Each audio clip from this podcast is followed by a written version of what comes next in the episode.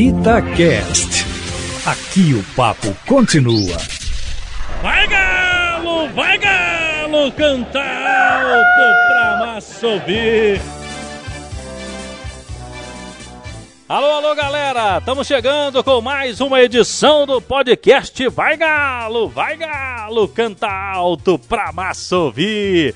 Sempre aqui com notícias importantes, com assuntos sendo debatidos. E essa semana teve o sorteio das oitavas de final da Libertadores da América. E pela frente o galão da massa vai ter o Boca Juniors da Argentina, tradicionalíssimo seis vezes campeão do torneio, já disputou 11 finais.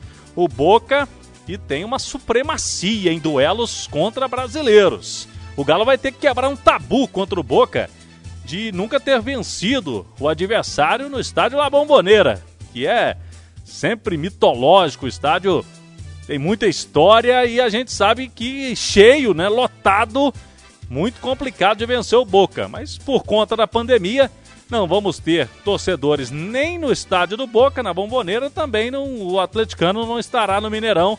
Também faz uma diferença muito grande com a força da torcida jogando em casa. Esses dois duelos, Atlético e Boca Juniors da Argentina, estão marcados, já com datas e horários. Dia 13 de julho, logo depois da Copa América, tem o primeiro jogo na Bomboneira, 7h15 da noite, uma terça-feira.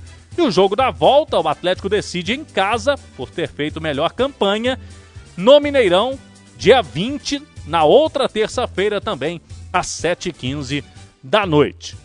É um duelo importantíssimo pela Libertadores da América e para time que quer ser campeão não dá para escolher adversário.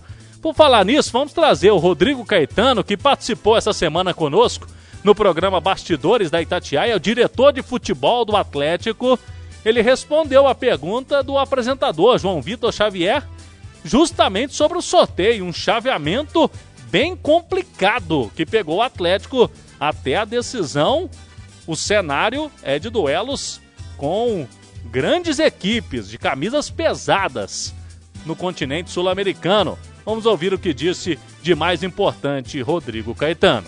A gente costuma dizer que né, não se escolhe adversário no futebol, isso é fato, mas obviamente que o caminho, né, pelo menos do nosso lado, é mais difícil, né, porque ali se encontram né, equipes que, que já conquistaram a Libertadores, que tem maior número de títulos, em tese, assim, com uma camisa de maior relevância.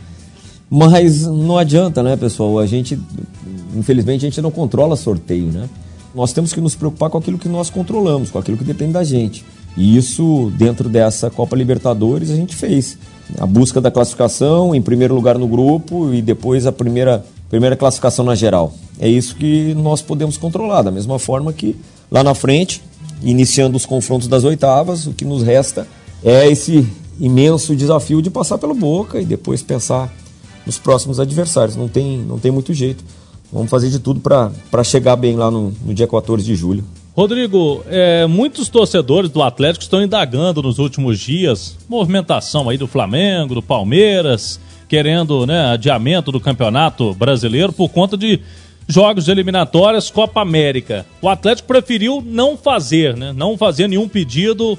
O presidente nos revelou aqui semana passada. Eu queria com mais detalhes o porquê do Atlético não pedir é, já que o time é um dos mais prejudicados aí com vários convocados, o Rodrigo. Nesse primeiro momento, que foram esses dois primeiros jogos, né? Depois uh, o período de Copa América, é, na verdade, nós levantamos o calendário todo.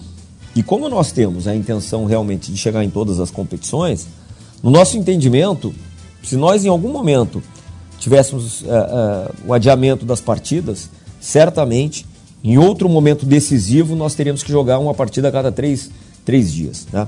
Fiz um levantamento de que o Galo tem, em média, um jogo a quatro dias. Isso eu estou falando desde que retomou uh, aquela paralisação da pandemia no ano passado. Né? Então, você imagina, no ano de 2021 agora, nós tivéssemos aí o adiamento de algumas partidas. Então, como nós acreditamos no elenco, a gente sabe que tem sempre o prejuízo técnico, porque um elenco ele só ele é de, de alto nível quando você tem todos os jogadores à disposição do treinador para que ele faça a melhor escolha. Mas o entendimento foi esse, em tentar, então, lá na frente, é, quando algumas dessas equipes e possíveis concorrentes, que são, né, é, estiverem aí jogando um, um jogo a cada três dias, o Galo poder seguir o calendário que já é apertado, mas que não fique tão inviável como poderia ficar lá na frente. O Atlético tem hoje os dois laterais da seleção olímpica, tem o Igor Rabelo e o Savarino, que são jogadores aí possíveis ativos do Atlético para esta próxima janela. A impressão que nos dá nos últimos tempos, nos últimos meses, é que o Savarino é o jogador que teria mais se valorizado e seria principal alvo, né? E quem sabe o jogador que se valorizou mesmo mais é, para uma saída. É, eu tô com o pensamento certo. O que, que você analisa é, como experiência de mercado nessa próxima janela? Naturalmente que jogadores que são convocados para seleções dos seus países, os nossos na seleção olímpica, pela ordem natural das coisas, que eles acabam tendo uma visibilidade maior. Mas eu te diria assim que até o presente momento eu afirmo para vocês e para toda a nossa torcida não tivemos nenhuma consulta ou oferta oficial por nenhum dos nossos atletas. Também tenho que falar a realidade, a verdade que o clube precisa realizar vendas, porque todos vocês sabem a situação que nós enfrentamos né, no que diz respeito ao nosso déficit, ao nosso passivo. Então, nós temos que também comunicar a verdade para o nosso torcedor. Cabe a nós termos aí mapeado já possibilidades para caso venhamos a ter algum tipo de perda. Agora, o mercado, Cláudio, mudou um pouco nos últimos anos porque o dinheiro praticamente sumiu, né? Não é só aqui no Brasil, não. Se você for ver aí, o número de transferências e o número de valores envolvidos nas últimas janelas é baixíssimo. A boa parte das transferências ela, ela tem se dado com jogadores que ficam livres, livres no mercado. Então, assim, para o Galo também realizar uma venda ou vir a perder um jogador importante do seu elenco, tem que valer a pena. E é para isso que a gente debate sempre com o nosso órgão colegiado, com o presidente Sérgio Coelho, com o nosso vice, doutor Murilo Procópio, porque a gente sabe da realidade, mas a gente vai fazer o possível e impossível para sempre equilibrar nossa necessidade financeira com o objetivo esportivo, que é, na verdade, o, o, o produto fim de um clube de futebol, né?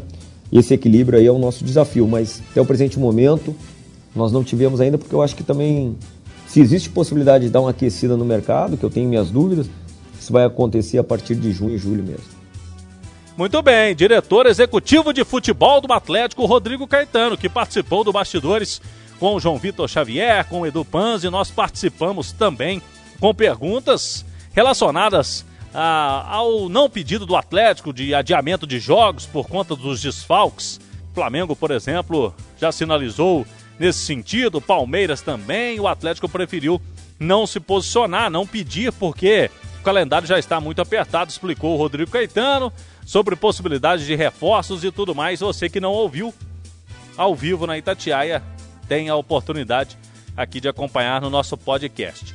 Sobre o chaveamento do Atlético, você que não acompanhou o sorteio, depois do Boca Juniors, o Galo avançando para as quartas de final, pode pegar, por exemplo, outro gigante argentino, que é o River Plate. O River Plate vai pegar o Argentino Júnior. É um duelo local pelas oitavas. Quem passar pega o vencedor de Atlético e Boca. Chegando às semifinais, o Galo pode enfrentar gigantes do futebol brasileiro, São Paulo ou Palmeiras. Palmeiras agora enfrenta a Universidade Católica do Chile, o São Paulo Racing da Argentina. Eles avançando, quem chegar até as semifinais é o duelo provável contra o Atlético. E na final, os outros brasileiros, só há essa possibilidade. Não se encontram antes. O Atlético contra Flamengo, Internacional e Fluminense, que ficaram do outro lado da chave. Libertadores da América. Vai demorar um pouquinho, mas o torcedor já vai, lógico, projetando o duelo contra o Boca Juniors e a cobertura da Itatiaia vai ser, logicamente, muito especial desses jogos importantes, históricos para o Atlético, que quer mais uma vez levantar o principal título da América do Sul. Sobre reforços, o Galo em busca no mercado, zagueiro, um jogador de meio campo, um volante, um atacante também. Se fala no Marinho dos Santos, que seria um grande nome, né? Um jogador que foi escolhido o Rei das Américas. Por falar nessa situação, a Libertadores teve uma mudança no regulamento do ano passado para agora. É uma novidade mesmo. Jogador que atuou em outra fase, ele pode jogar por até dois times. O Marinho atuou pelo Santos. Só que o Santos foi eliminado. Se ele vier para o Atlético, se der negócio, o Galo pode inscrevê-lo nas oitavas de final. Há uma brecha aí para cinco mudanças, todas as equipes têm esse privilégio e antes não podia. O jogador atuou para um clube, mesmo que esse clube tenha sido eliminado, você não poderia utilizá-lo em outro clube no mata-mata. Agora, isso é possível em até duas equipes em fases diferentes. Na semana que vem, a gente tem mais detalhes, mais informações aqui no podcast Vai Galo! Eu espero você até lá. Vai Galo! Vai Galo! Cantar alto pra massa ouvir! Itacast. Aqui o papo continua.